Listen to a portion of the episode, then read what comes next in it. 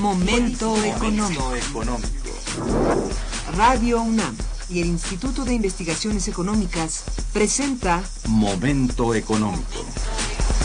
Un espacio para charlar sobre temas económicos que le interesan a usted.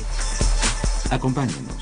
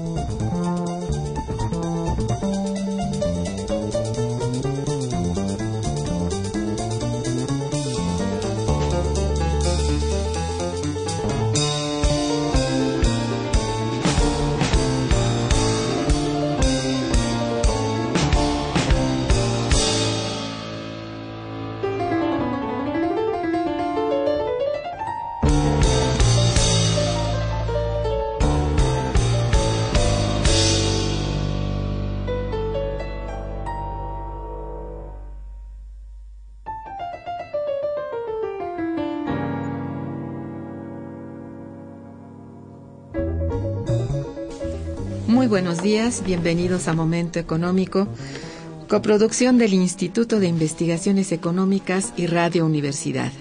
Les saluda Irma Manrique, investigadora del Instituto de Investigaciones Económicas, hoy jueves 12 de marzo de 2015.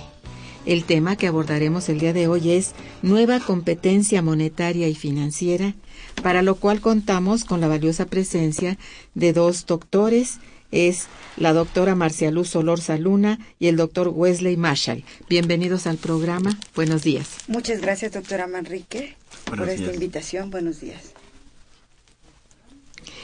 Nuestros teléfonos en el estudio son 55 36 89 89 con dos líneas.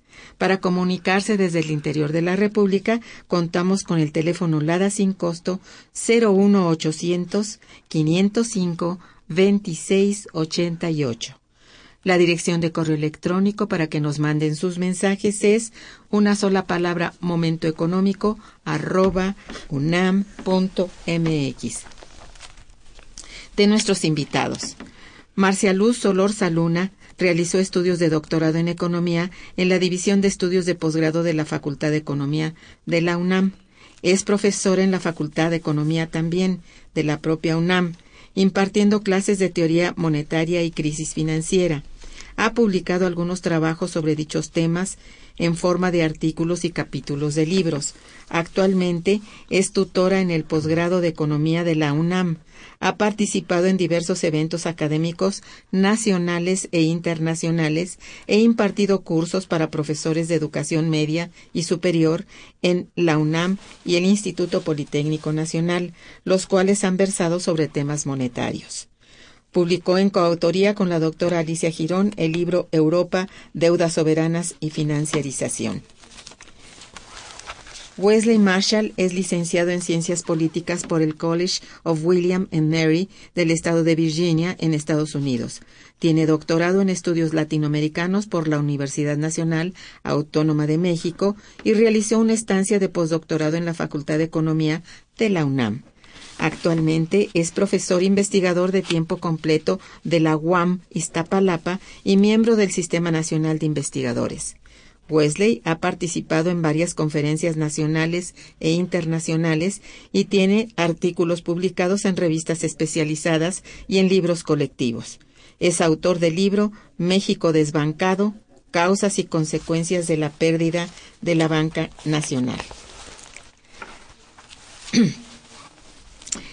Del 17 al 19 de marzo de 2015 tendrá lugar en el auditorio Ricardo Torres Gaitán del Instituto de Investigaciones Económicas de nuestra universidad el décimo quinto seminario de Economía Fiscal y Financiera que es coordinado por las doctoras Alicia Girón, Patricia Rodríguez y Eugenia Correa. La entrada es libre y el desarrollo del seminario será de 9 de la mañana a 5 de la tarde durante los tres días. En esta ocasión, el tema del seminario es justamente nueva competencia monetaria y financiera, instituciones e instrumentos.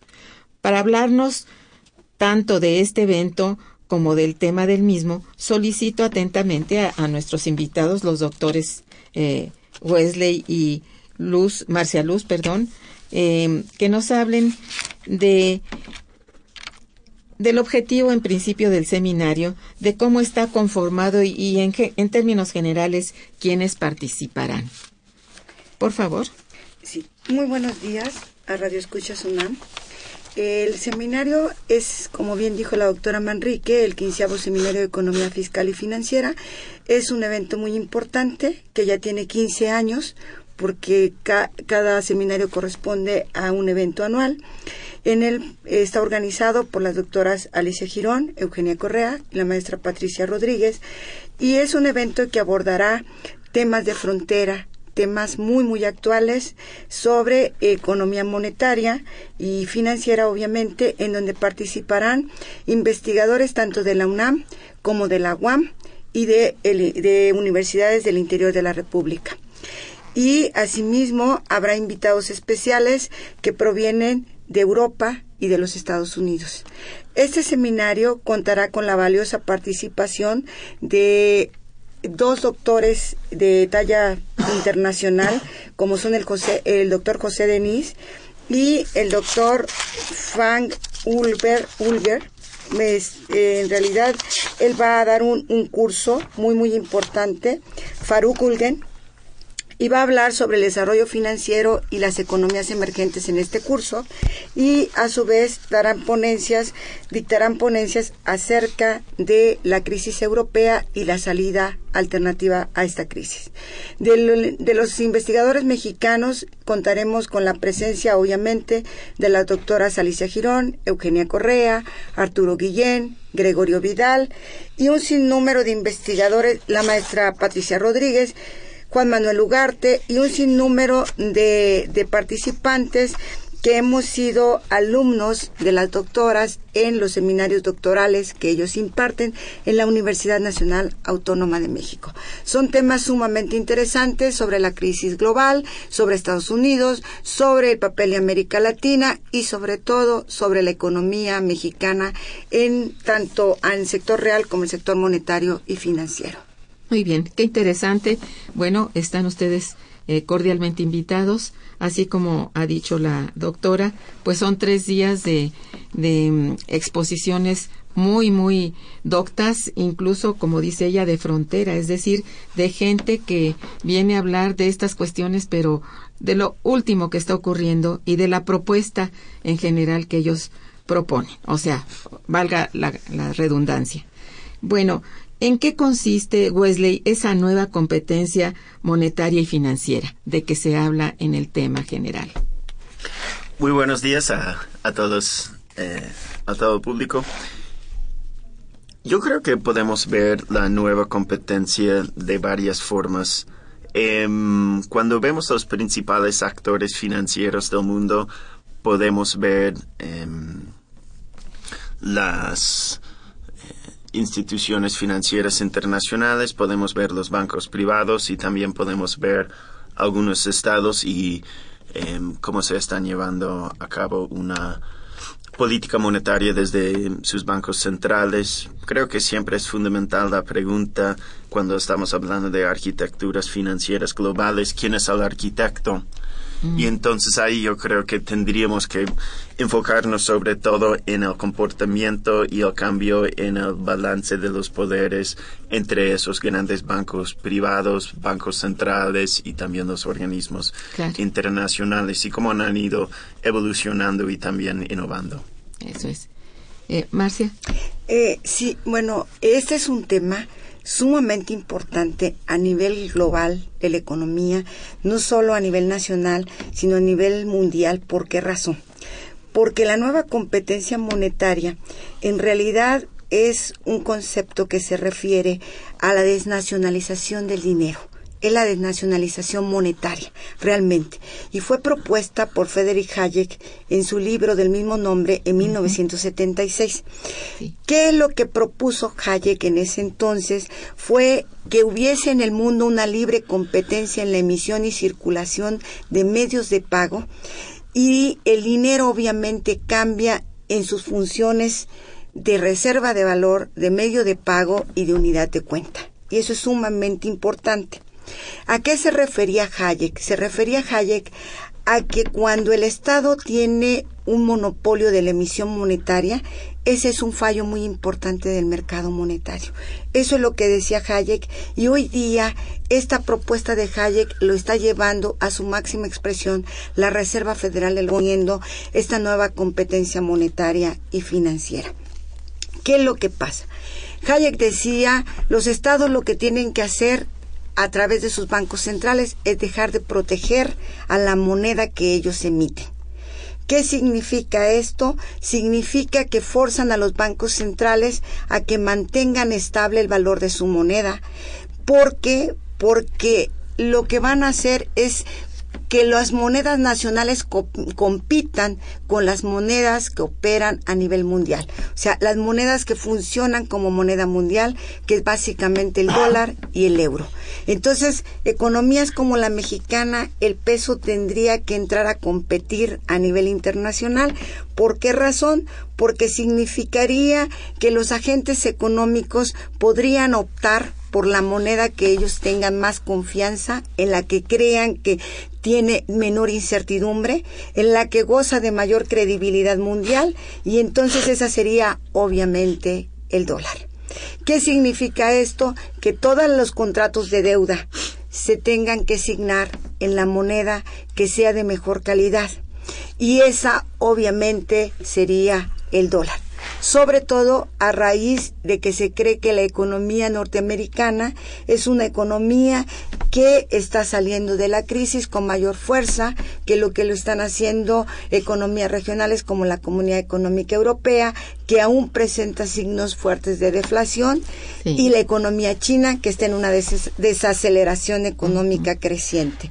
Entonces, esto es lo que se pretende. Se pretende que los agentes económicos opten, empiecen a competir las monedas entre sí y los agentes económicos opten por la que ellos consideran que es la de mayor calidad y en la que se tiene más confianza y más credibilidad en sus bancos centrales y obviamente sería prácticamente una dolarización de las economías.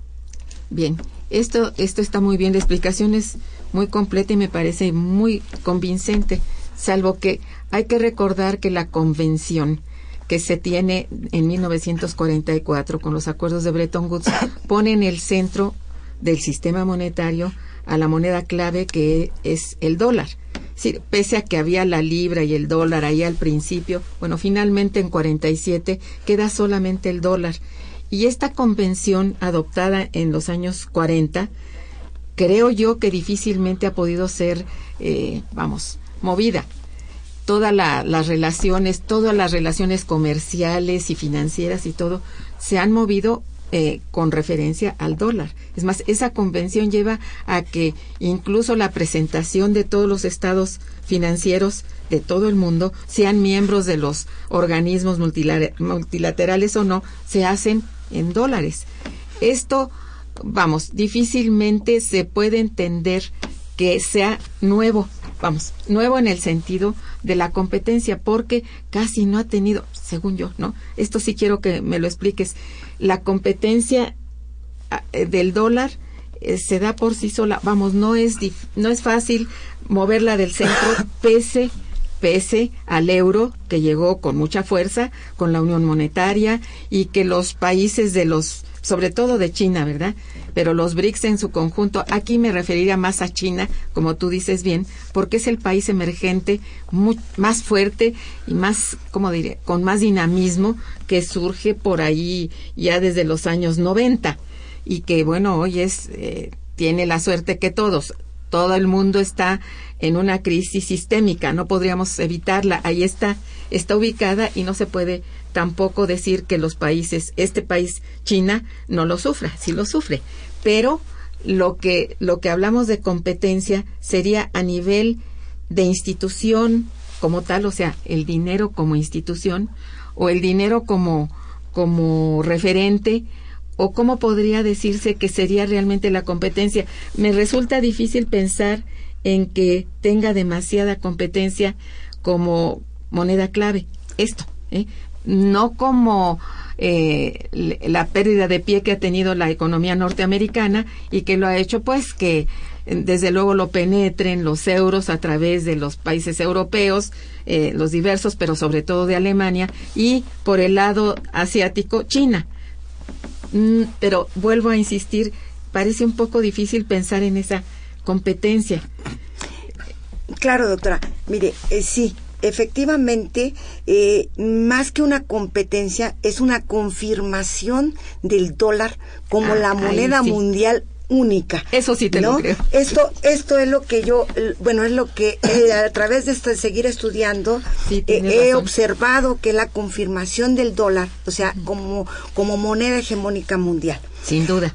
¿Por qué razón? porque lo que, lo que significa esta nueva competencia en realidad es la ruptura de los espacios monetarios nacionales. Es pérdidas de soberanías monetarias, ¿no? Para dar a espacio monetario mundial. ¿Por qué? Porque como las deudas se van a asignar, o sea, en dólares, se asignarían totalmente en dólares, ¿qué es lo que significa? Que ahí realmente el dinero, la unidad de cuenta se perdería. Ahora, con una situación muy difícil, ¿por qué? Porque la unidad de cuenta es en la que se asignan las deudas, se asignan los precios, ¿no? Todo se expresan ahí y hay una situación muy particular, el hecho de que el dinero de cuenta tiene una característica y era de ser continuo. Puede cambiar de nombre, pero siempre tiene que tener, y esto lo planteaba Keynes muy bien, que debía de tener una referencia respecto a la moneda anterior. Exacto. Aquí hay un problema y el problema fundamental es que en realidad las economías que adoptarían al dólar como moneda, como unidad de cuenta, como moneda de, curso corriente, digámoslo así, ¿qué es lo que pasaría? Tendrían que fijar un tipo de cambio al cual se adopta el dólar como moneda interna. ¿no? Y eso es muy complicado porque significa que el los bancos centrales perderían lo que es uno de sus bastiones y es la emisión de esa moneda, la emisión de moneda. Ya no, no serían ellos quienes emitieran la moneda nacional, sino en este caso sería la Fed, la Reserva Federal. Eso es una pérdida importantísima para los países, ¿no? En América Latina, ¿quién ha perdido esa hegemonía? Es Ecuador, ¿no? Pero hoy día están pugnando Argentina y Venezuela por esa pérdida de sus bancos centrales, lo cual significa que el propio Estado, ¿no? pierde un, pilar fundamental de su política monetaria, que es su propia moneda. Eso es, eso es una, una situación muy importante. ¿Por qué? Porque todos los contratos monetarios y financieros estarían firmados por los agentes económicos en una moneda que no es nacional, sino una moneda que emite los Estados Unidos, la Reserva Federal. Y, y, esto tiene que ver, ¿por qué razón? Porque lo que Hayek estaba diciendo en su momento era la libertad plena no de las economías, no solo a nivel comercial, sino a nivel monetario y a nivel financiero. Obviamente eso dejaría en desventaja completamente a economías como la nuestra, ¿no? Eso es una, una pérdida importantísima.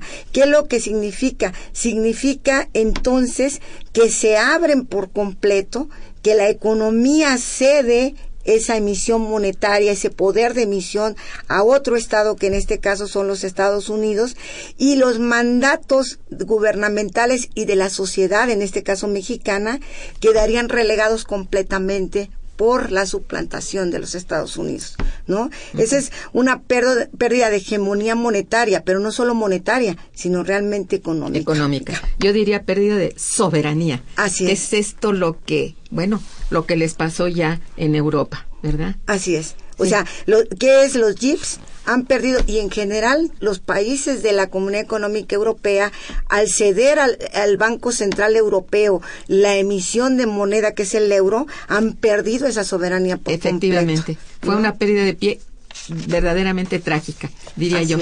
Aunque parecía muy solidaria, digamos, y que, bueno, todos somos europeos, es que finalmente esto no es así.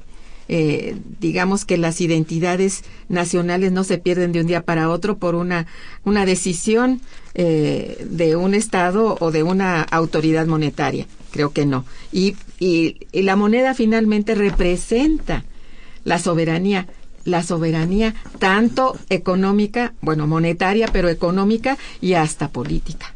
Entonces esto, no sé, poco a poco creo que em, vamos, lo vamos entendiendo de mejor manera y nos vamos este, preocupando cada vez más, porque como tú dices bien, la, la pérdida total, digamos, de, soberanía viene eh, amenazando, así es, ¿no? Para las economías eh, como la mexicana y otras que no han hecho los movimientos, eh, digamos, de sustitución de moneda, como Argentina en principio, ¿verdad? En los años 90 y ahora Ecuador. Esto parece natural, parece eh, simplificar, digamos, a final de cuentas, las operaciones internacionales. Pero es que, es que esto no. Está bien pensar en función de que pierdes competitividad total. En esto sí convengo totalmente con la competitividad, ¿no? Es decir, competitividad monetaria, pero ligada a toda la economía. No es, bueno, la representa el dinero, la moneda, pero es una pérdida económica eh, este vamos de, enormes dimensiones me parece claro y además hay una cuestión importantísima. El dinero de cuenta es expresión del poder de compra del país. Claro. Y ese también no sería nuestro nuestro poder de compra no estaría plenamente representado sino que perderíamos justamente poder de compra ya hace rato lo hemos perdido. Digamos que para el caso de México es una pena decirlo una pena ajena, pero es una pena que esto ya hace más de tres décadas que está presente. Y que bueno, no podemos soslayar, está ahí y además sostenido políticamente, que eso es todavía más grave. Parece tener la anuencia total del Estado y del país para que, bueno, sea así de este modo, que, que ya la representación de, de nuestra moneda sigue siendo referente, eso es muy importante. Ojalá no lo perdamos. Estamos caminando por el filo de la navaja a mi gusto, ¿no? Entonces es muy, y no que me guste, digo a mi modo de ver, esto es muy delicado. Eh, bueno, vamos a hacer un pequeño corte musical para que se nos quite la amargura y volvemos. Está escuchando Momento Económico.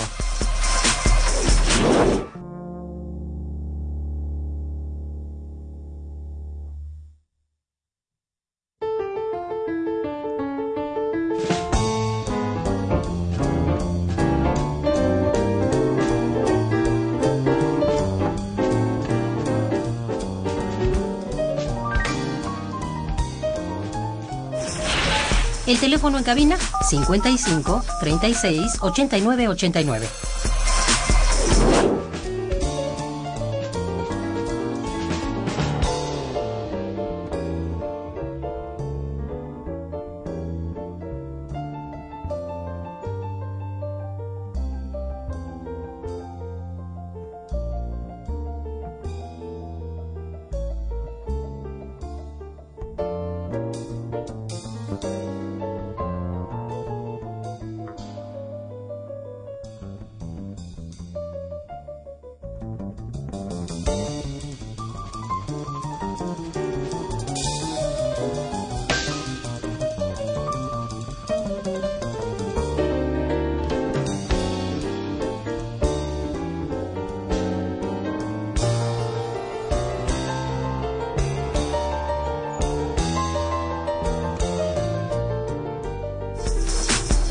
Continuamos en Momento Económico.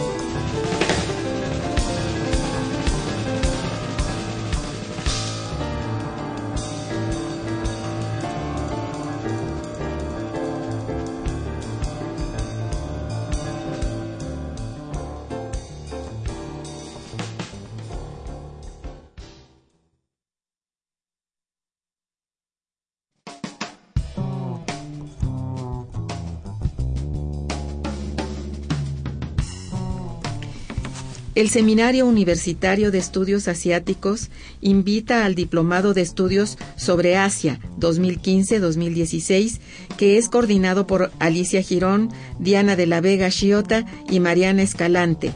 El diplomado se tendrá, tendrá lugar del 14 de abril de 2015 al 8 de marzo de 2016. Está compuesto de seis módulos se, realizará los días martes de 4 a 8 de la noche en la sala de usos múltiples del Instituto de Investigaciones Filológicas de la UNAM, ubicado en Circuito Mario de la Cueva sin número, Ciudad Universitaria. La sesión de introducción del diplomado será del día 7 de abril. Para mayores informes acerca del costo y de los temas del diplomado, los interesados pueden llamar al teléfono 5622-7494 o bien visitar la página electrónica www.suea.unam.mx diagonal diplomado, diplomado Asia. El cupo es limitado.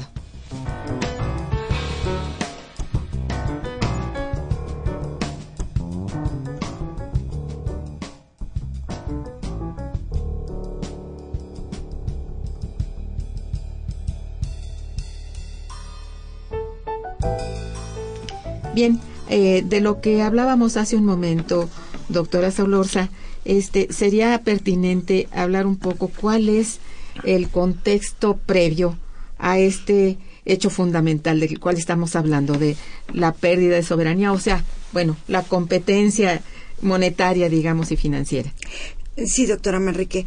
Eh, bueno, la nueva competencia monetaria y financiera no es precisamente un proceso nuevo, es un proceso que inició con la etapa que bueno, no tan atinadamente, pero se le conoce como neoliberalismo.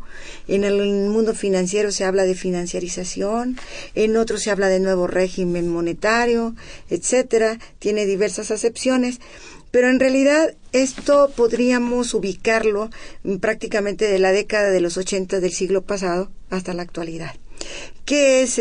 En realidad la nueva competencia monetaria y financiera es una condición totalmente vinculada y producto del proceso de globalización, de liberalización y de desregulación monetaria que ha conducido al mundo a inestabilidades monetarias frecuentes, a una mayor incertidumbre, por supuesto, y desde luego a crisis mucho más recurrentes y profundas, como la de 2008, 2010, y que aún la Comunidad Económica Europea no logra salir de ella y se encuentra inmersa en ese proceso y se ha arrastrado también, obviamente, a la economía china.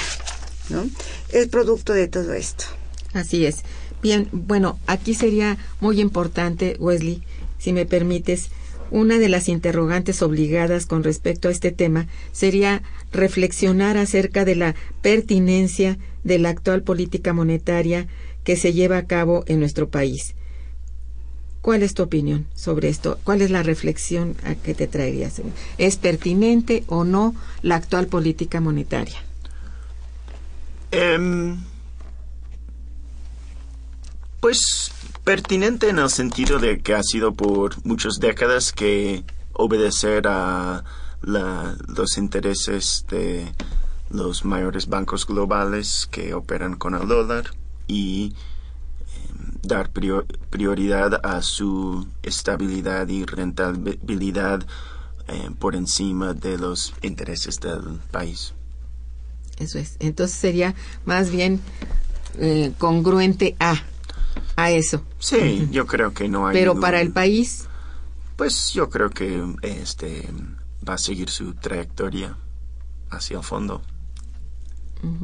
¿Es pertinente, Marcia? Eh, creo que no. Eh, bueno, ¿por qué? Eh, la política monetaria actual del banco de Banjico, ¿no? Es una está basada en un régimen de objetivo operacional de tasa de interés. Entonces, es la tasa de fondeo bancario o tasa de interés interbancaria. este es el instrumento operacional que el Banco de México sigue pero eh, ¿a qué está ligado este instrumento? Está ligado a otro instrumento, ¿no? Que es el quantitative easing, conocido a nivel mundial, que qué es lo que pasa? Lo que pasa es que el Banco Central Mexicano para justamente favorecer a la banca internacional, como señalaba ahorita Huele. ¿Por qué? Porque México cuenta con un sistema bancario eh, totalmente extranjerizado, digamos, en términos de los grandes bancos. ¿Qué es lo que hace frecuentemente? Recurre al QE, al Quantitative Easing, que es el estar a través de operaciones de mercado abierto, estar incrementando la oferta monetaria. Pero ¿a quién favorece el quantitative easing? Bueno, favorece justamente a los bancos extranjeros. ¿No? Es un instrumento básicamente que favorece a los bancos extranjeros. ¿Por qué razón? Porque lo que ocurre con esto es que realmente la tasa de interés se mm, aparentemente está a la baja, pero en realidad en los mercados financieros se gestiona que sea a la alza en el largo plazo. Esto trae obviamente ganancias muy altas para los inversionistas extranjeros. Sí. Y a los apostadores internacionales les es sumamente atractivo. ¿Qué ocurre? Que jalan flujos de capital extranjero hacia México, ¿no? Que a México realmente no le sirven. ¿Por qué no le sirven? Le sirven contablemente, ¿Para qué? Para equilibrar su balanza de pagos a través de la cuenta de capital y mantener el eh, eh, una cuenta corriente crónicamente deficitaria. Pero en realidad, quienes están llevando las ganancias se lo está llevando el capital extranjero. Entonces, realmente es inoperante. ¿no? Es inoperante esta, esta, este régimen de política monetaria. Creo que México eh, le está cargando este costo a la ciudadanía Claro. ¿A través de qué? A través de las altas tasas que mantienen los bancos para los préstamos domésticos.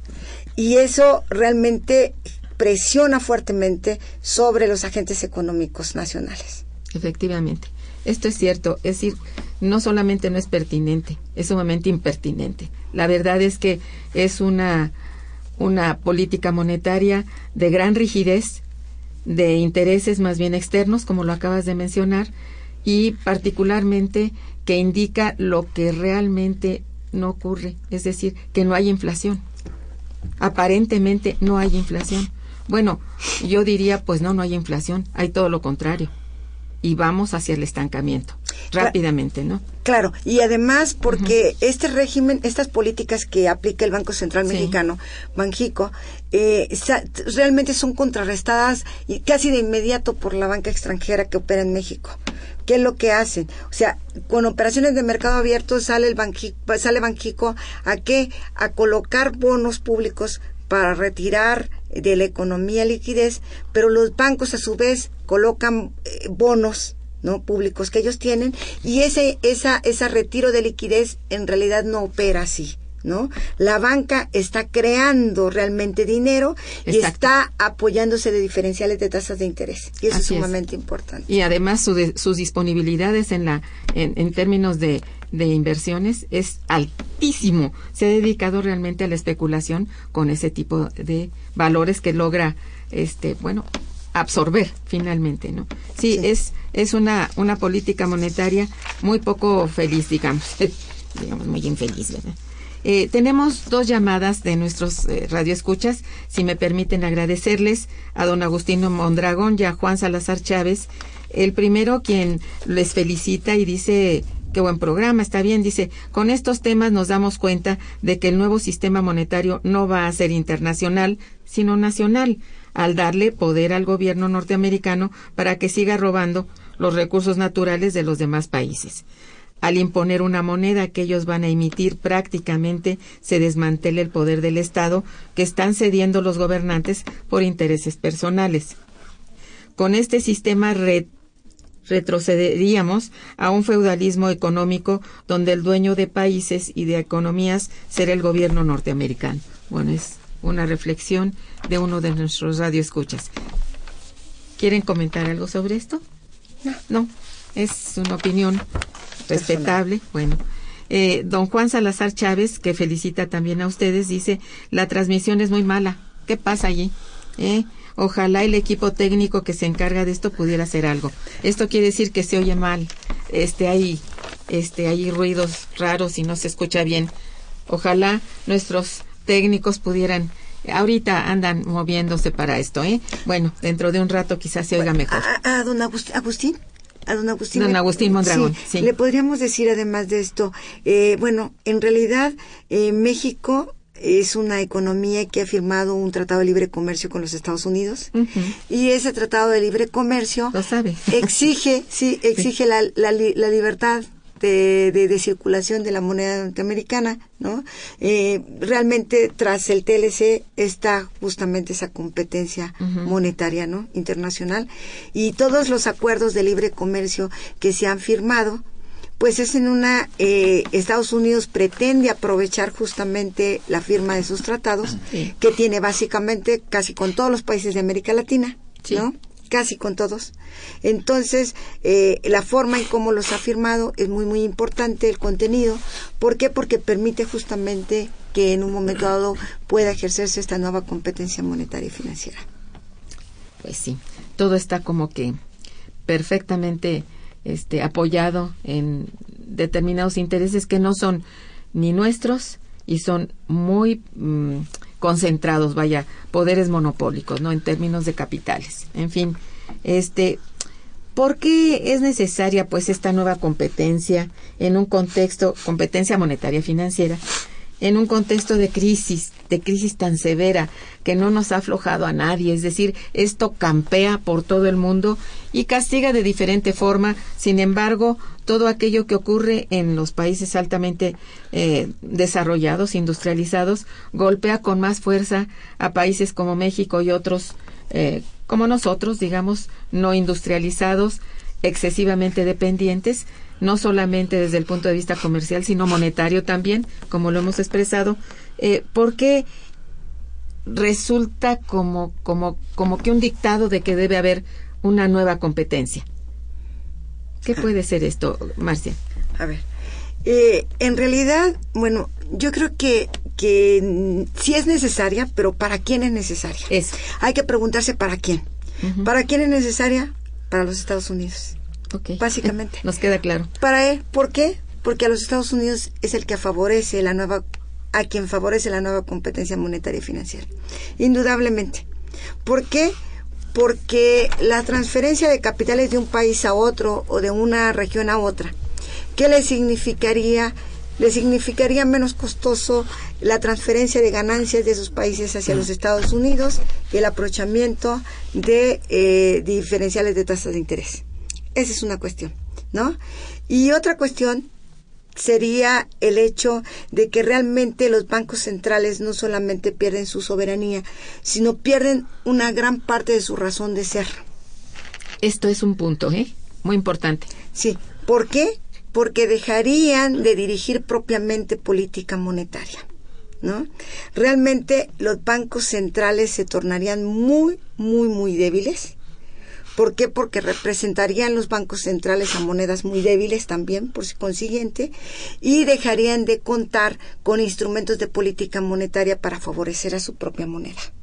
Entonces, verdaderamente lo que hay que preguntarse es a quién y para quién es esta nueva competencia monetaria.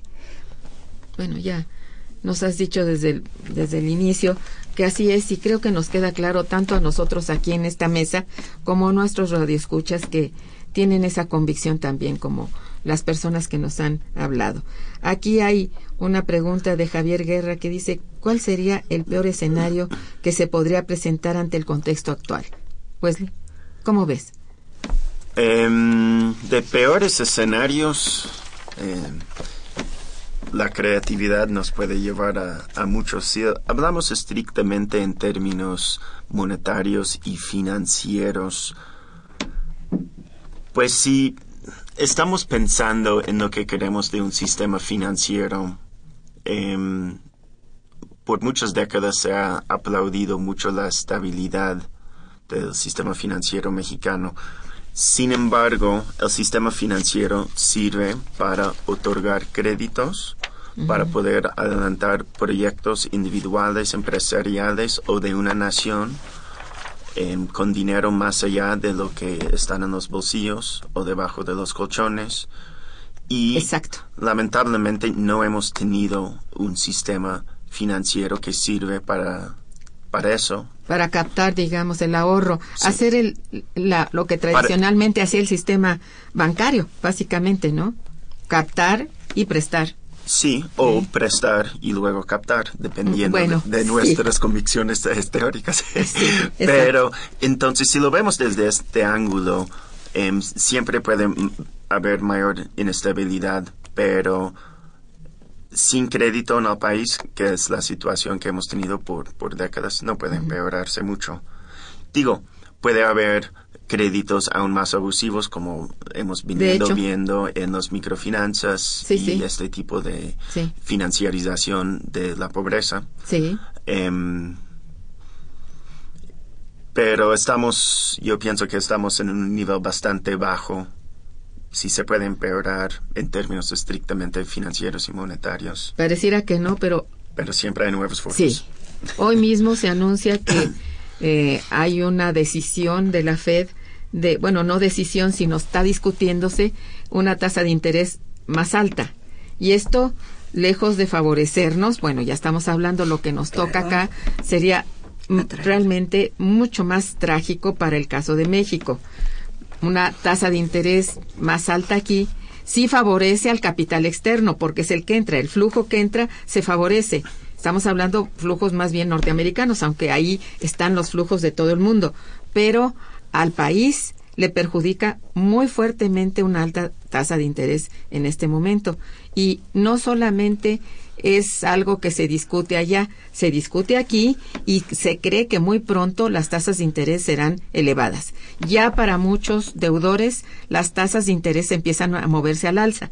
aunque no se haya dicho nada al respecto. Entonces, ya hay vientos de fronda, como dicen, en que puede ser todavía más trágico el problema de financiamiento en este país. Y estamos hablando de pequeñas y medianas empresas, de gente, personas físicas, pues, que quieren asistir a los bancos a solicitar préstamos y se van a encontrar con condiciones mucho más desfavorables, vamos, más requisitos, menos posibilidades de, de obtenerlo. Y, como tú dices muy bien, la financiarización de la pobreza está al frente porque ésta se apoya, y, y aquí lo vemos en este país, en el ahorro de los trabajadores, le hace fondos de retiro. Están peligrando fuertemente. Y ya lo, hay por ahí algunos noticias que podemos ver en los periódicos que lo anuncian también. ¿eh? Entonces, ahí está que no vamos a esperar mucho tiempo a que esto suceda y suceda para peor. Eso es muy grave, es muy triste y pues no sé cuál es tu opinión. Marcia, no me hagas cara tan triste porque me pongo más triste. Sí, eh, bueno, eh, creo que se han quedado cortos en el peor escenario. ¿eh? A ver, Ah, todavía, toda- todavía puede venir peor aún Sí, más, sí. ¿no? Eh, sí, efectivamente el- sería mucho más gravoso para tanto los agentes económicos individuales como para las empresas Sí. pequeñas, sobre sí. todo, Sí, sí. micro y pequeñas empresas, ¿no? Y algunas medianas empresas, el encarecimiento de, de- del contrato de deuda, ¿no? Sería muy, muy, muy, muy alto la tasa de interés que tendrían que pagar y obviamente eh, todos los colaterales que tendrían que tener para poder acceder a la deuda, ¿no? Bueno, era un poco lo que decíamos, Sí. pero Eh, de- desarrollando efectivamente este más el sistema de microfinanciero, ¿no? Así es. De microfinanzas. Pero aún hay un problema más fuerte. ¿Esto a qué lleva? Esto lleva, obviamente, a que la economía sea una más una economía de casino agrandado, ¿no? ¿Por qué? Porque la atracción de capitales vendría a los mercados financieros. Y ahí altas probabilidades de pérdida. ¿Para quién? Para eh, los inversionistas institucionales que, como usted bien señalaba, son los fondos de pensiones sí. básicamente, ¿no?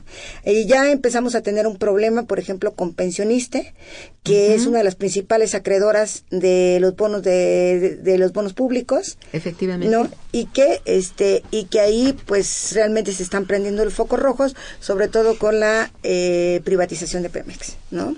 Así es. Y eh, hay otra serie de cuestiones. Eh, con la nueva competencia monetaria y financiera, eh, la posibilidad de pérdida de reservas internacionales es mayor. Ya la hay. Ya la hay, efectivamente. Y entonces se aceleraría. Y, y la pérdida de reservas internacionales, ¿qué significa?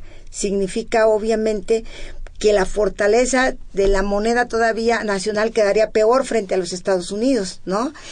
Y en realidad, si nosotros eso lo conjuntamos con que la economía financiera es- no, no es autónoma plenamente del sector real, eh, el sector real en México está sumamente deprimido, la productividad iría a la baja, ¿no? Pues sí. Y básicamente las empresas que operan en México son empresas transnacionales de ensamblaje, cuya salida de ganancias es muy rápida, no queda aquí en México. Eso que lo que pasa, que llevaría a que la economía mexicana cada vez dependa más de la entrada de flujos de capital extranjero Sí. Y dependa también cada vez más de las remesas, ¿no? De Pues los sí. migrantes, que es un tema que en el seminario se va a ver ampliamente, están cordialmente invitados, y esto que llevaría, llevaría también a un aumento en la, en la inflación. ¿Por qué? Porque tendría que buscarse expandir la oferta monetaria y sobre todo, eh, si hay la predominancia del dólar, tendríamos que pagar señoreaje. ¿Explica esto? Y el pago de señoreaje es un costo muy alto. ¿Por qué razón? El pago de señoreaje se hace al país que emite la moneda, ¿no? En este caso es Estados Unidos, bueno, Sí. en particular a la Reserva Federal. Sí. Nosotros le estaríamos pagando por ese dinero que estamos usa- usando que no es nuestro, por la emisión, y eso nos implica eh, tratar de obtener entradas de capitales, ¿no? Y lo ideal sería que fuera a través de la venta de exportaciones, lo cual difícilmente, porque eso solo lo hacen en México las, las empresas transnacionales, y salen las ganancias, eso nos generaría aún más un problema, ¿no?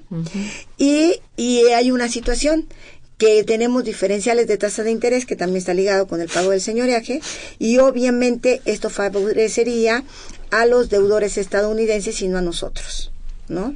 Indudablemente sería así. ¿No? Y la Reserva Federal estaría libremente pudiendo utilizar operaciones de mercado abierto, agrandando obviamente este, la cuantificación, la expansión monetaria, lo cual significaría que nosotros le estamos redituando ganancias monetarias a los Estados Unidos. Y permitiéndole precisamente esa mayor emisión, emisión libre porque es una moneda soberana. Hasta hoy es la única, ¿verdad? Entonces, este es el punto. Obviamente, esto llevaría a que en México haya una mayor concentración de capital, ¿no? Mm. Pero la concentración del capital sería de capital extranjero, no de capital nacional, sí. ¿no? A excepción de los conglomerados que tenemos en México. Eh, se impulsaría la migración laboral.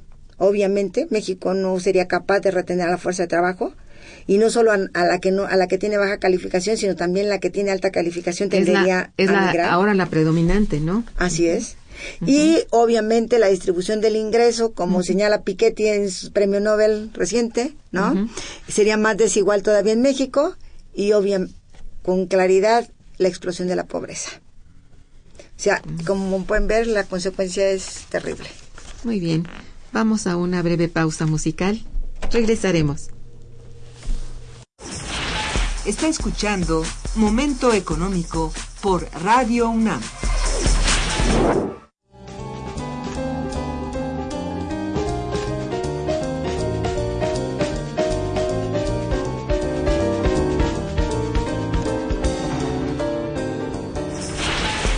Teléfono en cabina es el 55 36 89 89.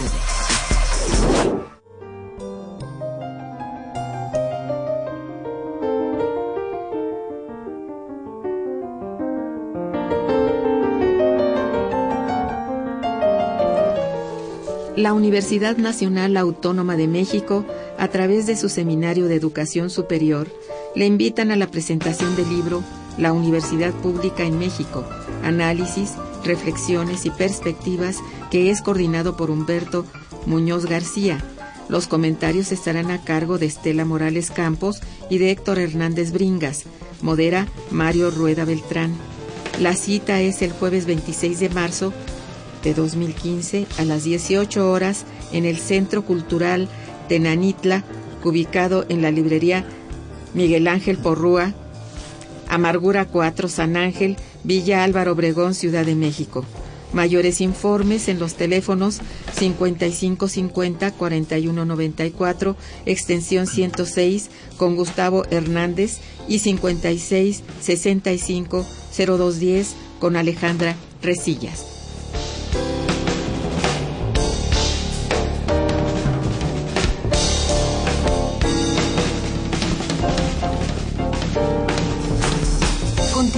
en Momento Económico.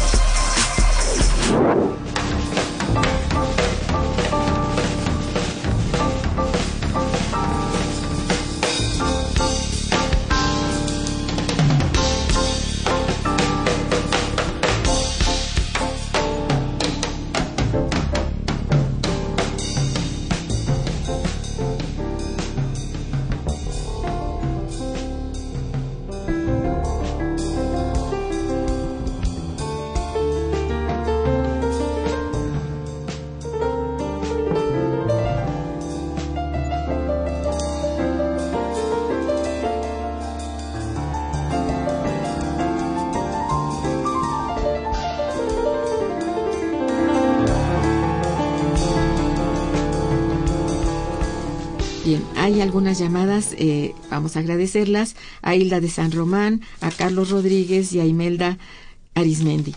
Pregunta doña Hilda de San Román, ¿a qué se debe que no se puedan cambiar en México los traveler check en dólares y por qué sí se pueden cambiar en, euros?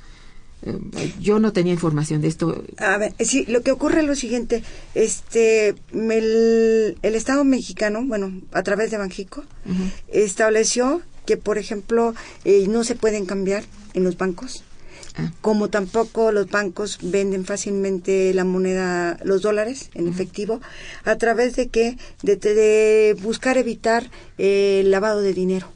Ah, ya. Fue a, través, a partir del conflicto de HSBC. Eh, ok, Bueno, ahí está la explicación. Gracias, Marcia. Esto ocurre solo en México. ¿Por qué? Por eso que acaba de decir Marcia. ¿Qué sigue a partir de todo esto con el presente sexenio en relación a la política monetaria?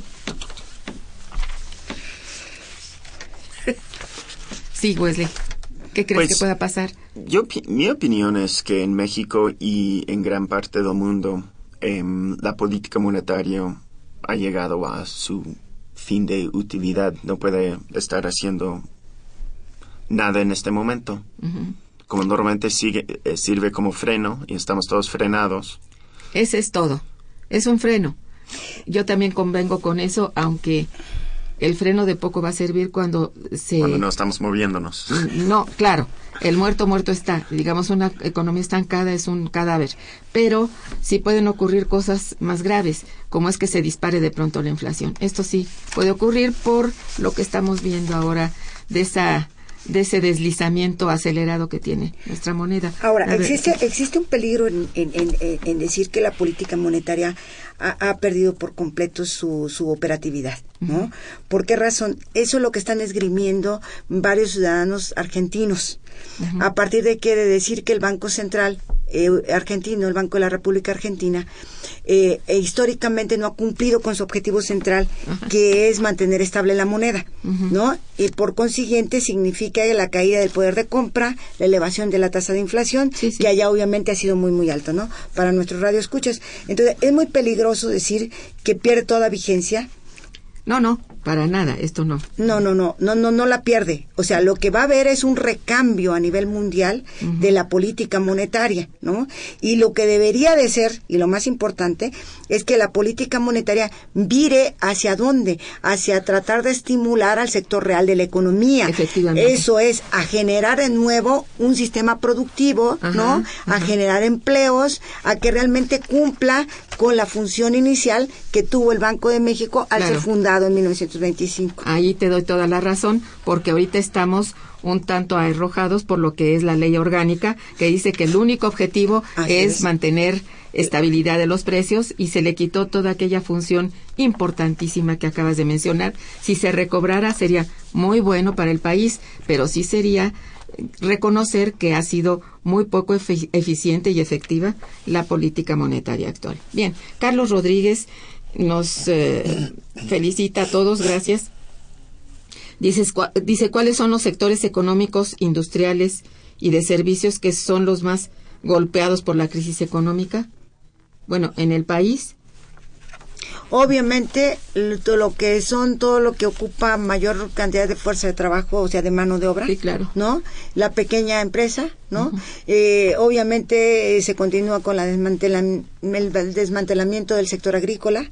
Es Ah, el sí. principal, ¿no? Sí. El más golpeado, Sí. que ha generado una gran migración. Y obviamente, este, toda la, todos los sectores que tienen alto uso de fuerza de trabajo, o sea, de, de, de mano de obra.